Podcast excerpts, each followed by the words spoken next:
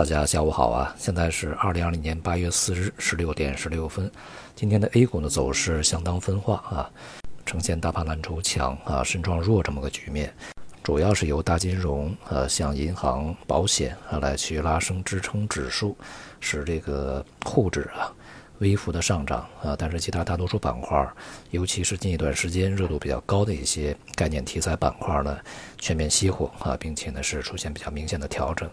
个股方面呢，也是跌多涨少啊，呃，表现比较差的呢是在这段时间，呃，一直比较热的像半导体、这个免税店啊，都是大幅的回落。而军工股呢，在前段时间猛冲以后啊，今天也进入调整。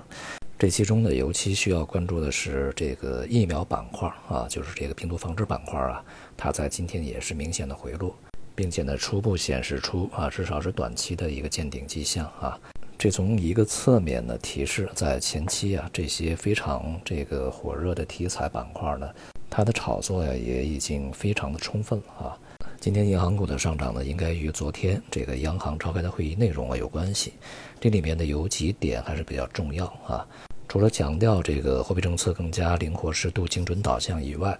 对于银行体系的一些说法呢，还是比较具体啊。那么一个呢，就是推动中小银行资本补充啊，重点加大中小银行发行资本补充债券支持力度。因为现在这个最大的问题还是在于中小银行啊，在银行未来啊，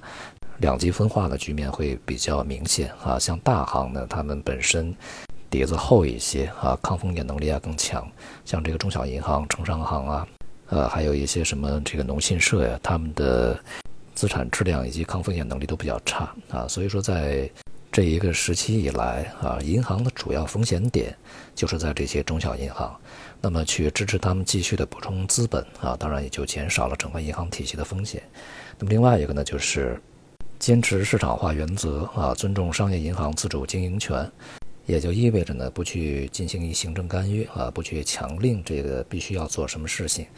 因为这段时间嘛，我们主要的这个。工作还有一条就是金融体系，尤其是银行体系，要向实体经济去让利啊。怎么个让法？是不是会有背任务啊？必须要完成这一点呢？会加以澄清啊。所以说银行也有一些反弹。不过呢，这个情况没有那么糟啊，但是呢也不是那么好。当前这个银行的上涨啊，应该是它在前期超跌的一个反弹啊。银行板块的下跌呢，确实啊，在这段时间里面是相当突出的。呃，其他一些板块呢，像科技啊、医药啊、这个消费啊，当前呢普遍是估值偏高啊，所以说呢，也对它的上涨的这个空间呢，呃，会受到抑制啊。而诸如这个国防军工这些板块呢，它在前一段时间集中的这个整体上涨以后，接下来呢就是一个分化走势。有实际支撑的啊，一些这个强势个股呢会继续强下去，前面跟风涨起来的啊，这些比较重的一些个股呢，可能就会出现比较明显的调整啊。债券市场呢，在今天是这个继续的啊反弹上涨，整个的稳定基调呢预计会持续下去啊。近段时间的预计也不会有特别剧烈的波动，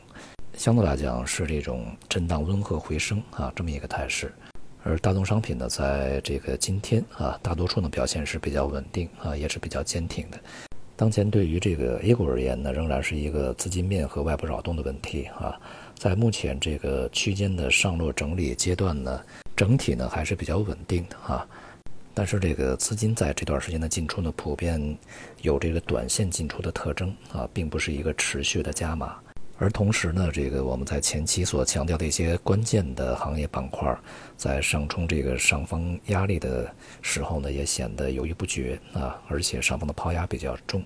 而另外呢，就是我们在前面所说的一个行业板块次序啊，当前也有这个继续延续，按照这样一个次序进行的比较明显的特征。所以说，接下来啊，这个市场仍然是需要源源不断的持续的资金进入才能够稳定下来啊。目前看呢，在当前所建立的区间内啊，这个上落运行整理啊，还是需要一段时间啊才能够完成。而对于外部而言呢，一个是市场本身的影响，近一段时间欧美市场、亚洲市场啊，